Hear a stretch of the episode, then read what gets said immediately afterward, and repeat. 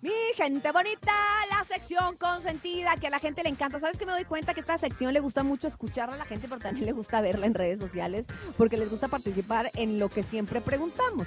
Obviamente, hoy le decimos al nene que nos cuente este no te la creo. Oigan, y es que me siento bien padre, bien artístico, porque hay un artista alemán que crea impresionantes pinturas, nada más y nada menos que con estiércol de vaca.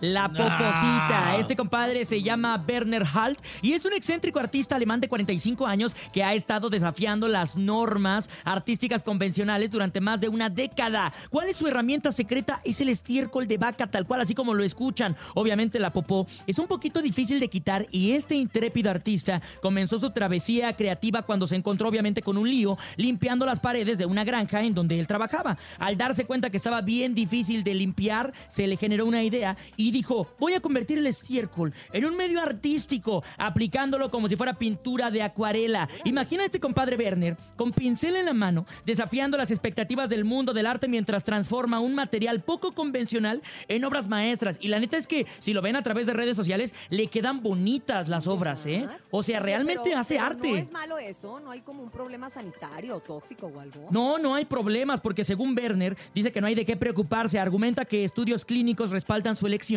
indicando beneficios para la salud humana en el estiércol de vaca y resulta que contiene pues algunas bacterias saludables que también refuerzan el sistema inmunitario. Es un remedio artístico y también para la salud al mismo tiempo. ¿Cómo ven? Se me hace muy raro que, sea buena la caca de vaca para la gente.